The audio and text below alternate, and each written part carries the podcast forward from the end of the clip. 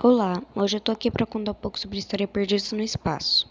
Um certo dia, um grupo de jovens está fazendo uma máquina para o trabalho de ciências. Porém, de repente, Willie aperta um botão e toda a turma é teletransportada para o espaço. Lá, eles estavam prestes a morrerem asfixiados, mas do lado, uma nave alienígena se aproximava e os leva para o seu planeta como escravos. Membros do grupo começaram a ficar assustados com as caras medonhas que os alienígenas faziam para eles. Com toda aquela situação, Marcos, um lunático por alienígenas, começa a falar a língua deles e os aliens levam eles de volta para o seu planeta. Pô, e acabam virando amigos.